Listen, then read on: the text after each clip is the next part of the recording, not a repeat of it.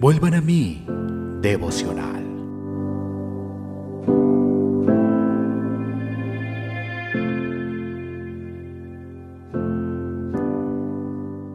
Salmo capítulo 111, versículo 9. Redención ha enviado a su pueblo, para siempre ha ordenado su pacto. Santo y temible es su nombre. De la pluma de Charles Spurgeon. El pueblo del Señor se deleita en el pacto de Dios.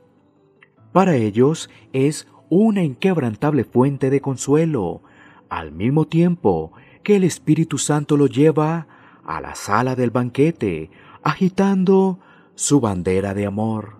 Cantares 2.4. Se deleitan cuando consideran cuán antiguo es el pacto de Dios y recuerdan que antes de que pusieran al sol en su lugar o los planetas comenzaran a girar en su órbita, el interés de los santos estaba asegurado en Cristo Jesús. Le resulta particularmente agradable recordar la seguridad del pacto mientras meditan en el constante amor de Dios por David, Isaías 55.3. Además, se deleitan en celebrar que el pacto ha sido firmado, sellado y entregado.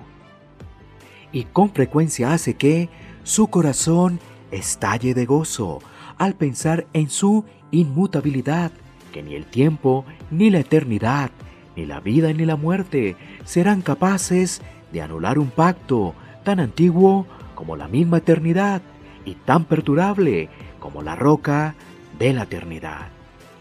También se regocijan al celebrar la plenitud del pacto, pues en él ven todas las bendiciones provistas para ellos.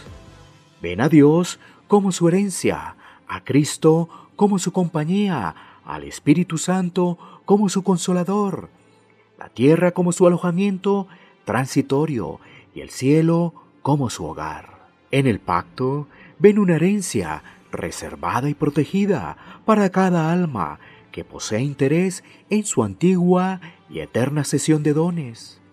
Sus ojos brillaron cuando por primera vez vieron el pacto como un bendito tesoro escondido en la Biblia.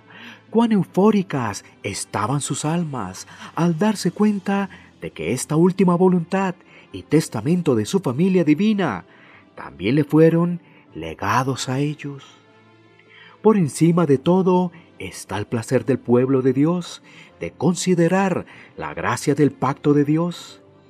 Ven que la ley fue anulada porque era un pacto de obras que dependía del mérito. No obstante, ellos perciben correctamente que este pacto es duradero debido a la gracia.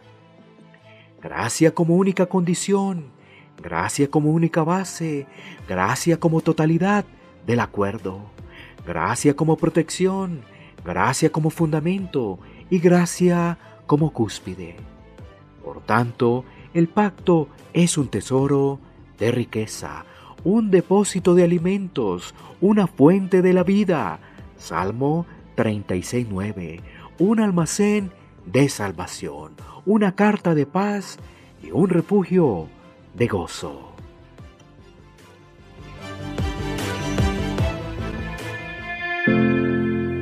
Vuelvan a mí, devocional.